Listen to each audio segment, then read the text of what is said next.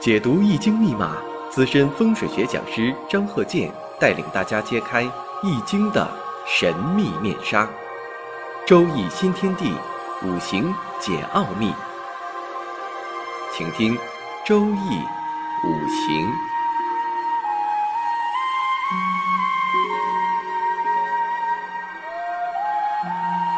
上山微电台荣誉出品。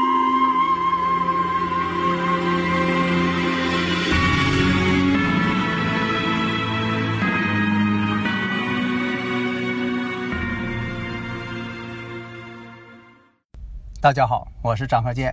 周易五行啊，在以前呢，我们也讲过特殊的五行。你像这个癸亥、癸亥、癸亥、癸亥，还有这个戊戊戊戊戊啊，这种组合呢非常的特殊。但是呢，世上肯定有这个五行啊，而且呢，呃，数量呢也不是说的这个非常少，也可能有一部分人他就是这个。那这种五行呢，那就是重旺，重旺格了，这个就不用探讨了。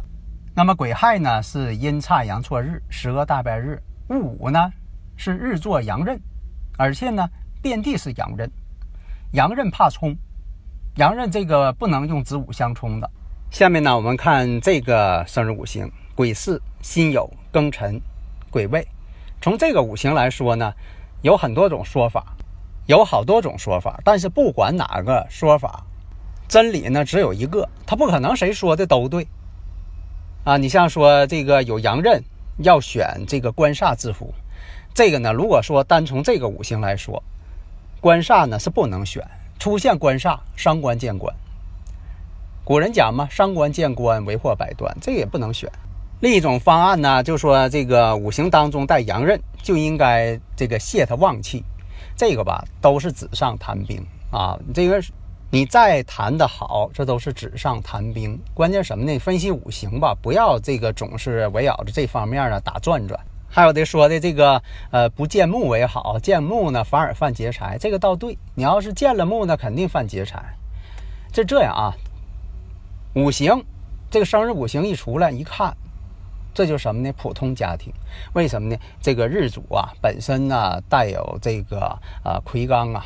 年上呢又透出这个伤官劫财，这一看呢，普通家庭，长辈呢这都是这个，所以呢这种五行组合呢，这个发展空间呢就不大了。你无论是取哪种啊方式，你无论怎么取啊，你说这些取木也好啊，取金也好，取官煞也好，这个啊都没有什么用。打个比方，就像说这一部车本身的这个车呀，这个质量就不好，你再给它怎么加什么油，再怎么保养，那个车呢档次呢它都上不来。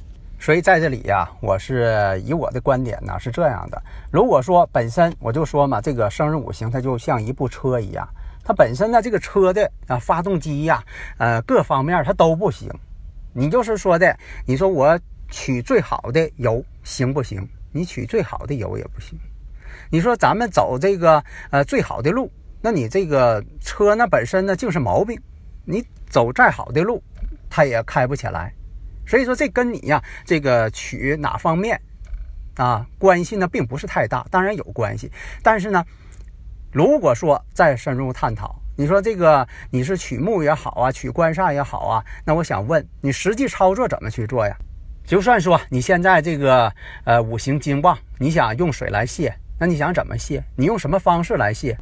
如果没有具体的实施方案，光用这个理论来说，本身来讲就没有意义了，属于游戏了，玩游戏一样的。下面呢，看这个五行：壬辰、己酉、丙子、丁丑。本身来讲呢，它就是一个七煞见伤官，这种组合已经是冲突的了。再加上呢，阴差阳错日。所以在这里呢，我也不想这个说的呢，这个再讨论下去了。为什么呢？我再讨论呢，就按照有些人的思路在走了。那么经常听我课的人呢，就不用再绞尽脑汁了。其实呢，用这个分析呀，这个是否是重格啊等等这方面啊，有的时候呢，并不一定得出正确的结论。